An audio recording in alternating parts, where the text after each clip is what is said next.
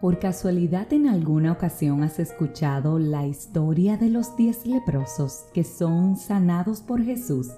Esta está contenida en Lucas 17 del 11 al 19. Yo quiero leerla y compartir ciertos aspectos sumamente importantes y relevantes contigo, aspectos que nos aplican a la perfección a nosotros en el día de hoy. Como te indicaba, la historia se llama Jesús sana a diez leprosos y dice así. En su camino a Jerusalén pasó Jesús entre las regiones de Samaria y de Galilea.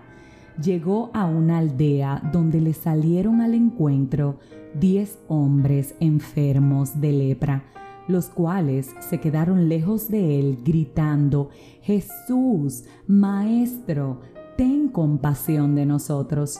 Cuando Jesús los vio, les dijo, vayan a presentarse a los sacerdotes.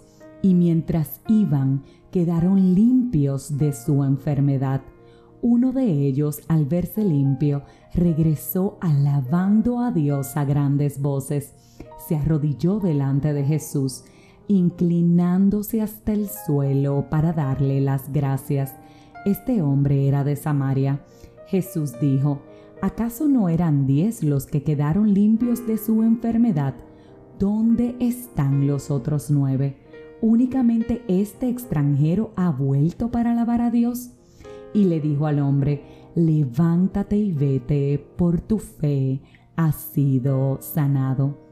Qué maravillosa esta historia y al mismo tiempo cuántos aspectos tiene sobre los cuales podemos reflexionar. Lo primero es que Jesús en su camino pasó entre dos regiones, Samaria y Galilea. Llegando a una aldea le salieron al encuentro diez hombres que estaban enfermos. ¿Cuántas veces ha pasado Jesús por lugares inesperados y le salimos nosotros al encuentro con nuestras situaciones, preocupaciones, enfermedades. Estos enfermos invocaron el nombre del Señor y no solamente esto, le reconocieron por lo que Él era, ya que le llaman Jesús, Maestro en un clamor de reconocimiento, le piden a Él que tenga compasión. Cuando Jesús los ve, dice que simplemente los vio. No dice cuando Jesús los escuchó, sino que cuando Jesús los vio. ¿Cuántas veces antes de que llamemos al Señor, ya Él nos está mirando? Él les dio una orden. Vayan a presentarse a los sacerdotes ¿Cuántos milagros, necesidades, anhelos nosotros tenemos esperando que Dios nos haga el milagro? Y Él en respuesta nos da una orden. La pregunta es, ¿estamos atentos a las órdenes que nos da el Señor?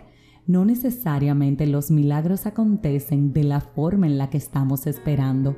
Muchos de ellos requieren que tú y yo hagamos algo previo, que tú y yo sigamos un mandato que el Señor nos está dando. Mientras ellos iban de camino, el milagro aconteció.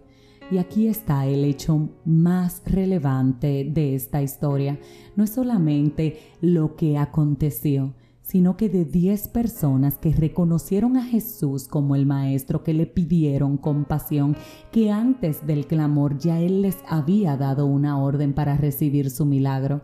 De esos diez, solamente uno, y para colmo un extranjero, fue el único que se devolvió, se humilló a sus pies, alabó al nombre del Señor durante el camino y le dio las gracias.